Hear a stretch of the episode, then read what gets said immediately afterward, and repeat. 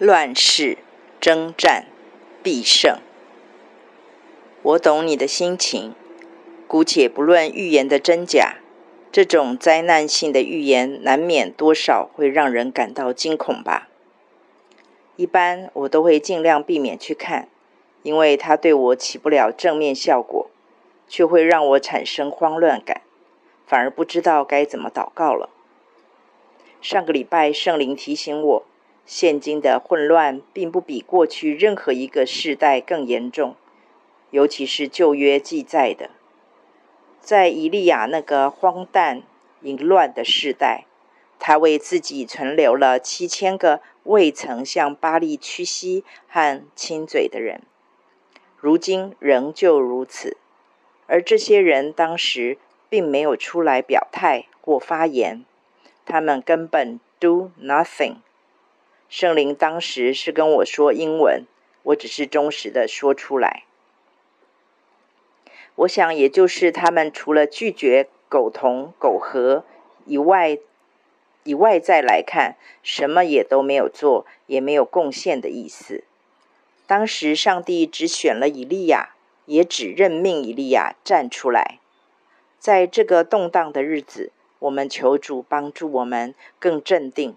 不在血气中行事，才有能耐不凭着血气征战，也才能够与圣灵同工，打这场其实在灵界里上帝已经早就赢了，但在物质界上帝仍在找寻真知道、真明白他的人与圣灵同战，把灵界的得胜拉到物质界来实现。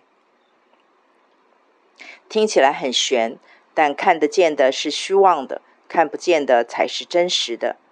我们一定要努力，不把焦点放在过程中的乱象，甚至灾难上，而是放在神掌权、神得胜、神全知、神全能上。反正不管外面怎么乱、怎么喊，我们就是紧紧盯着主耶稣。以前我很爱看警匪枪战片，片中正义的那方最后能得胜。大多是因为有一个很厉害的领袖，然后配上很同心的团队，大家一条心都听那个厉害领袖的，各就各位，各司其职。过程中即使起起落落，也或许险象环生，但是我们很笃定的知道，好人最后一定会赢。人都编排得出来这些。更何况我们的元帅将领是万军之耶和华呢？这个时候只见耶稣，不见一人，是最好的策略。在这场战争中，任何人都不是主角。不管这个人多有权柄，没有神允许，他就什么都不是。即使世界暂时的王，看似得意一时。然而，上帝在诗篇第二篇早已清清楚楚宣告了他们的结局了。外邦为什么争闹？万民为什么谋算虚妄的事？世上的君王一起起来，臣宰一同商议，要抵挡耶和华并他的受膏者，说：我们要挣开他们的捆绑，脱去他们的绳索。那坐在天上的必发笑。主必嗤笑他们，那时他要在怒中责备他们，在烈怒中惊吓他们，说：“我已经立我的君在西安，我的圣山上了。”受膏者说：“我要传圣旨。耶和华曾对我说：‘你是我的儿子，我今日生你。你求我，我就将列国赐你为基业，将地极赐你为田产。’”你必用铁杖打破他们，你必将他们如同窑匠的瓦器摔碎。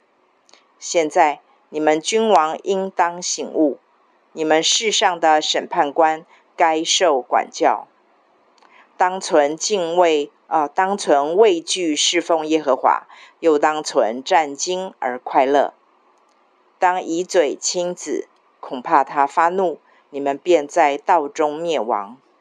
因为他的怒气快要发作，凡投靠他的都是有福的。除非我们清楚领受自己是这个乱世中上帝所选中的一利亚，否则，最有智慧、最谦卑顺服的回应，就是效法那七千个未曾向巴力屈膝的人，专心默然仰赖神。在看来什么都没做的表象之下，其实禁食祷告和方言祷告是主耶稣赐给我们的两种，其中极强大的武器。而这两个武器是恶者非常战惊惧怕的。虽然表面上他们的呈现方式是我们不明白的，甚至是把自己降低成看似软弱愚拙的状态。然而，正是在这种极度降服中，使圣灵能够借着我们的虚己，成就超自然的工作。既然是武器，那就表示已经进入属灵征战中。既然打仗，就必须穿戴合宜的铠甲军装，也要有队友彼此掩护遮盖哦。尤其是刚开始打属灵征战的人。更是要警醒。主耶稣在十字架上说“成了”的那一刻，他已做成了他的那部分了。剩下来的不是他不愿意还不能够为我们做，而是那是他当初给自己立下的不越界规定，也就是送给我们这些受造者最大极限的自由意志。唯有我们可以启动和使用它。甚至非要我们允许，他才能够帮助和介入。这就像真正爱孩子的父母，有时明知自己的孩子可能走差、做错，或者会吃苦受罪，但是为了不折损将来要带孩子高飞的双翼，也为了孩子的真益处，当下就必须隐忍住，不说任何话，不做任何举动。只等孩子自己做出选择决定。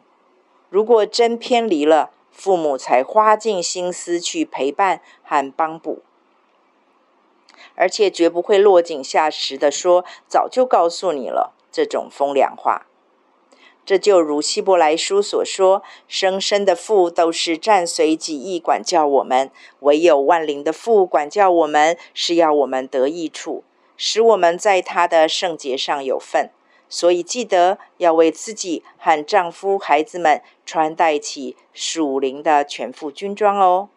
找人为你守望、遮盖、祷告，会使出入战场的你少白白受伤受苦。